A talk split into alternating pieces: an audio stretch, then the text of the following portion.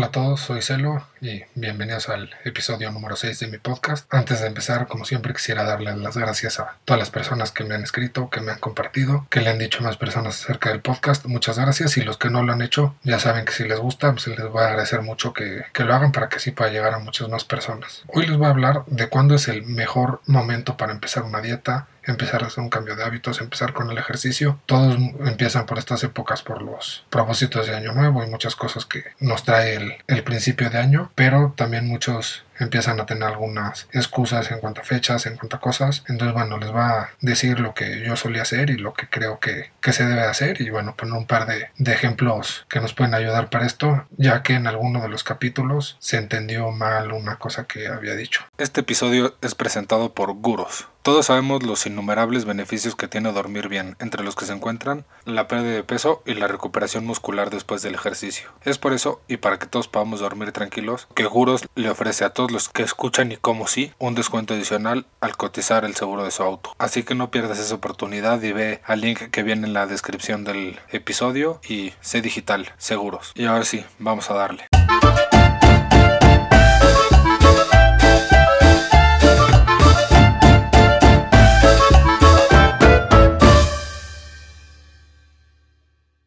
Pues bueno, como yo ya les había dicho, para las excusas siempre me he pintado solo, me las sé todas, he usado todas, así que si las usaba ya que estaba a dieta o ya que estaba haciendo ejercicio, imagínense todas las que tenía para antes de empezar. Y sobre todo las, las típicas, ¿no? La de empiezo el lunes, empiezo el próximo mes, el próximo año, y justo es de lo que les voy a estar hablando hoy porque realmente yo lo hice mucho tiempo y siempre era el propósito de año nuevo y bueno, ya en enero me empiezo y bueno, todo lo que en estas épocas del año oímos mucho, bueno, es que viene la rosca, entonces después de la rosca, ah, no, pero después vienen los tamales del 2 de febrero, que bueno, eso es una tradición únicamente en México para las personas que escuchan en otros países, pero bueno, entonces cualquier cosa que me cruzara, también se me cruzaba el Super Bowl y el puente, después en marzo también algo había, después tal vez Semana Santa, entonces si sales de vacaciones va a ser más difícil y tal vez empiezas a tener eventos como alguna boda o algún otro viaje o lo que sea, y entonces cualquier razón era válida para no empezar la dieta, para comprar tiempo, para no querer cambiar. Entonces, bueno, realmente, como les digo, usé todas las excusas, todas las cosas. Cuando me daba cuenta, ya era otra vez octubre, noviembre o diciembre. Entonces, bueno, estaba el pan de muerto. Y después en noviembre ya está muy cerca de diciembre. Y bueno, iban a empezar las posadas y las comidas navideñas. Y entonces,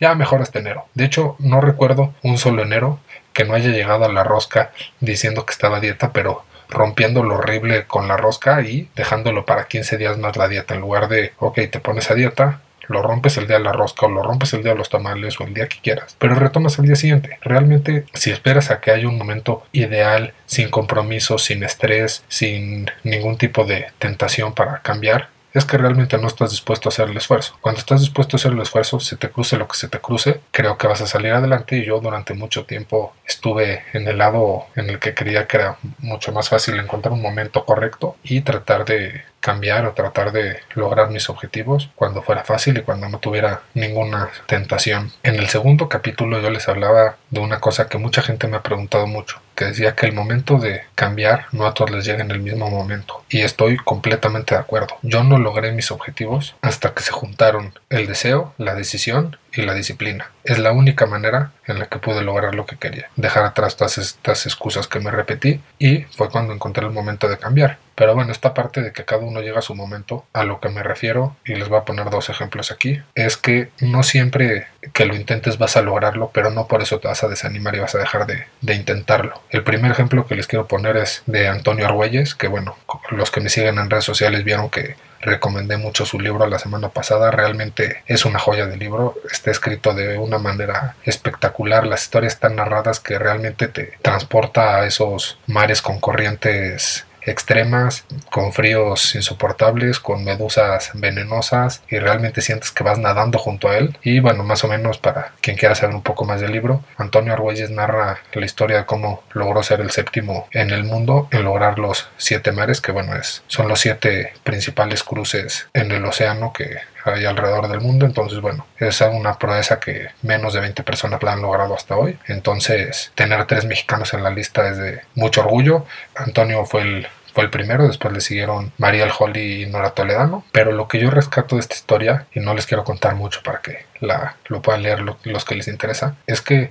Antonio no era la primera vez que intentó algo en su vida, ya había intentado otro, otras cosas en su vida y había fracasado y no por eso dejó de intentar. Y hasta los 58 años fue que logró este gran hito histórico convirtiéndose en una leyenda de la natación, simplemente en base a en base de empeño, disciplina, trabajo día con día y entonces le llegó hasta los 58 años. De hecho es la persona de mayor edad en completar los siete mares y Tal vez lo podría haber logrado a los 30, tal vez no, pero su momento fue hasta los 58 y tal vez le da más o menos valor, pero lo importante es que siguió luchando, siguió persiguiendo su sueño y al final lo logró. Entonces, bueno, realmente para mí fue parte, además de que les digo que está muy bien escrito lo que me gustó del libro y lo que me gustó de su historia. Y el otro ejemplo que, bueno, por ahí me ha llegado en varias cadenas de WhatsApp y todo, y bueno, mucha gente la conoce la historia del coronel Sanders, el fundador de KFC, que él anduvo de trabajo en trabajo teniendo mala suerte, intentando ser vendedor de seguros, ser bombero, ser marino mercante, intentó realmente todo y no conseguía tener éxito hasta que cerca de los 40 años decidió que lo que le gustaba era la cocina y que iba a poner un restaurante de pollo. Y bueno, lo demás es historia, aunque bueno, realmente no le pegó su restaurante hasta que tenía 60 años y hasta arriba de los 70 pudo venderlo por una cantidad bastante fuerte y además recibiendo regalías por el uso de su imagen en el logotipo de, la cadena. Entonces, bueno, él hasta los setenta y tantos años pudo retirarse y vivir de lo que, de lo que trabajó y de lo que se esforzó. Cuando todos escuchamos y hemos visto historias de gente que a sus 30 ya tiene la vida resuelta porque tuvo éxito en una compañía, la pudo vender y logró fuertes sumas de dinero. No por eso nosotros vamos a dejar de intentarlo porque ya no estamos en nuestros 30 o porque otras personas lo han logrado antes que nosotros. Al contrario, hay que saber qué hemos hecho y hay que seguir intentando. Entonces, bueno, eso es a lo que me refería en los primeros capítulos cuando decía que no todas las personas les llega el cambio en el mismo momento, pero no por eso tenemos que estar aplazando el momento de empezar un cambio. Simplemente, si no empiezas nunca lo vas a lograr. Sería como pretender ganar la lotería sin, sin comprar un boleto. En estas épocas muy difíciles para la mayoría del mundo, si no es que para todos, que vivimos en el 2020 con un encierro de más de nueve meses y bueno, que por lo visto se va a extender un poquito más, pero bueno, creo que ya cada vez estamos más cerca de que todo regrese a la normalidad. Mucha gente me ha dicho, oye, ¿cómo le hago para empezar una dieta ahorita que tengo mucha ansiedad?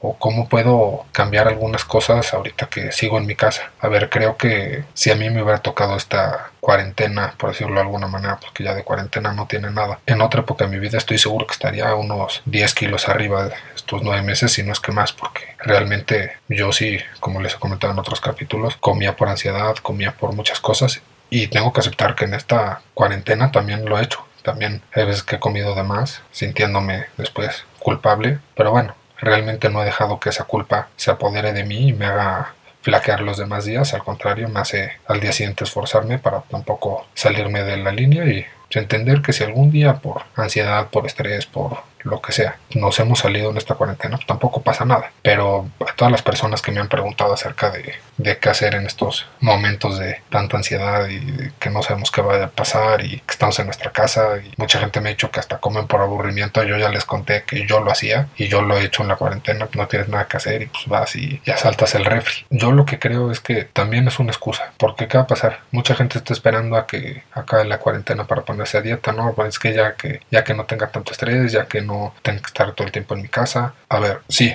nada más que cuando puedan salir ya van a comer en restaurantes, ya van a tener compromisos sociales, ya van a tener más actividades, que entonces les va a complicar el comer fuera. Entonces, sí creo que el echarle la culpa a la cuarentena o el echarle la culpa a los compromisos que vas a tener después es algo que va a pasar mucho y que realmente personas que no están con este deseo o esta decisión de cambiar, que les digo que fueron dos de las partes que a mí me ayudaron. Entonces, pues no puedes llegar a la parte de la disciplina si no tomas una decisión de querer cambiar. Y tengo también dos ejemplos para esta parte de, de realmente empezar sin esperar el momento ideal porque sinceramente no hay momento ideal para empezar nada más que cuando estás convencido de que quieres algo. Y un ejemplo que les voy a poner de esto es cuando empecé el podcast y que no me siga en redes sociales, lo invito a que vaya, además de que me siga, que vea los primeros las primeras cosas que posté en Instagram. La verdad es que es horrible, eran horribles. Hubo mucha gente que me escribió y me decía, oye, ¿quieres que te ayude a diseñar lo que posteas? O oye, mira, te recomiendo esta aplicación para diseñar lo que posteas. Y obviamente yo a muchos les dije, espérate, es por algo, es por algo. Y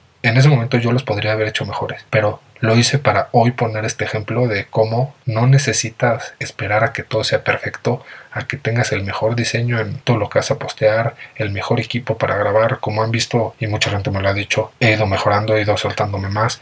Yo lo noto cada que tengo que editar un capítulo, cada vez tengo que gastar menos tiempo borrando cosas que no me gustaron, volviéndolas a grabar. Yo siento por lo menos que voy más suelto y mucha gente me lo ha dicho, entonces no podía esperarme a ser el locutor perfecto sin nunca haberlo hecho. Nadie es el mejor en algo el primer día que lo hace, entonces eso es lo primero que debemos de saber. Y yo quise empezar con todos esos posteos horribles para hoy decirles cómo el podcast sigue estando donde está. Tal vez sí mucha gente se metió y dijo, no, esta cosa tan fea no la voy a seguir y no les va a borrar y se van a quedar esos, esas imágenes que les digo, vayan a verlas, son horribles. Hay unas moradas de unas recetas, unas verdes, un verde horrible. Y todo eso la verdad es que lo hice para hoy enseñarles cómo, ok, no es perfecto. Después les mejoré. Tampoco es que sean las más bonitas y seguramente conforme avance el tiempo podré ir mejorando y sabiendo que le gusta a la gente que postee y que no postee, pero yo tenía que empezar y no podía esperarme a que tuviera el mejor diseño, a que tuviera la mejor locución, la mejor manera de hablar. De hecho, el micrófono que compré ni me sirve. Mucha gente me ha dicho que los últimos dos capítulos son los que peor se escucha y fue cuando usé el micrófono que compré. Entonces ya volví hoy a usar el micrófono de la computadora.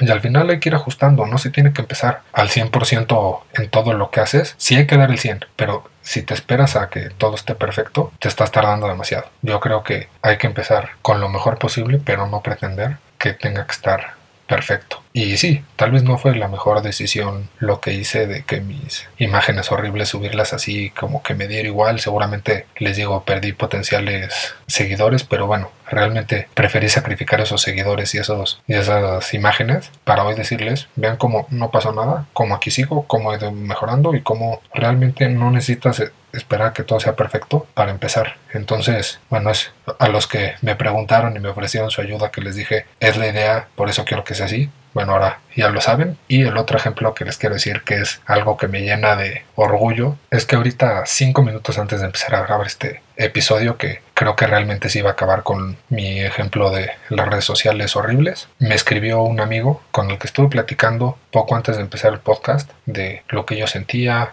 hablamos, nos echamos una hora muertos de risa de contando nuestras anécdotas que nos había pasado comprando ropa y cuando te dicen, no, a ver chavo, a ti te queda esta. Oye, pero está horrible, no importa la que te queda y ni modo, te la tienes que llevar aunque no te guste. Y bueno, cosas que le han pasado a él, a mí. Y fue cuando me di cuenta que el podcast iba a conectar con la gente porque no era el único que había pasado por esas cosas. Y justo él está empezando una dieta. De hecho, era una dieta parecida a la que yo hice. Entonces, bueno, hasta le di algunos consejos, estuvimos ahí platicando, fuimos a, cenar y, y, realmente no había hablado con él hasta hace rato que me escribió para desearme feliz año y todo y para mandarme una foto de una camisa que se había comprado talla L con el título que me pareció formidable de quitándole la X a mi vida. Y entonces ya después hablé con él y comentamos cómo pues, él siempre había sido talla XL o 2XL y que por primera vez en mucho tiempo le había podido quitar la X a la etiqueta. Entonces, bueno, además de eso, me dijo que, que parte de esa plática que hemos tenido aquel día cenando unos tacos le había servido muchísimo, le había servido de motivación. Entonces, bueno, la verdad es que me llena de orgullo y de emoción que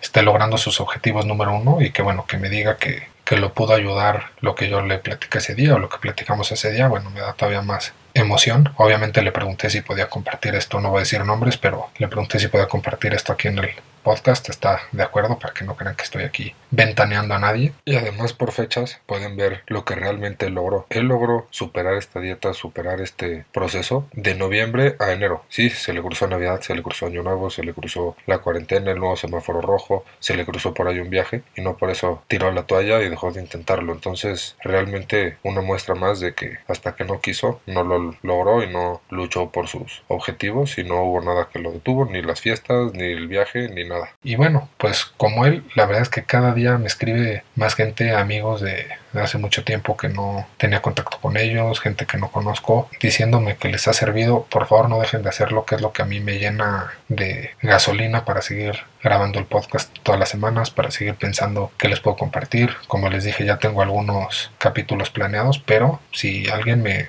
pide que comparta algún aspecto de, de, mi vida, de cómo me sentía, de qué hice para cambiar, de todo eso. Yo estoy totalmente abierto a modificar, si hace falta investigar, se investiga. Pero bueno, por favor no dejen de escribirme, no dejen de compartirlo en redes sociales si les gusta, porque sí, cada vez estamos llegando a más personas, pero bueno, creo que todavía podemos ser más y me encanta que, que los esté motivando, que les esté ayudando. Así que pues, muchas gracias a todos. Eso es todo por el capítulo de esta semana. Y pues espero que los que estén todavía con la indecisión de cuándo empezar, es hoy. No se esperen a mañana, ni siquiera se esperen a empezar mañana a la mañana. La siguiente comida que hagan, cuídense. Hoy mismo salgan a caminar, no tiene que ser solo la dieta. Cualquier cosa que empiecen, no, no tiene que ser empezar con todo. No les digo que se vayan hoy mismo a comprar lechuga y pechuga de pollo. Tal vez empiecen caminando un poco más, haciendo ejercicio cualquier cambio positivo va a ayudar a que vengan otros. Pero si lo seguimos aplazando, nada más vamos a hacer que cada día sea más difícil de cambiar. Así que bueno, pues espero que tengan una gran semana. Saludos.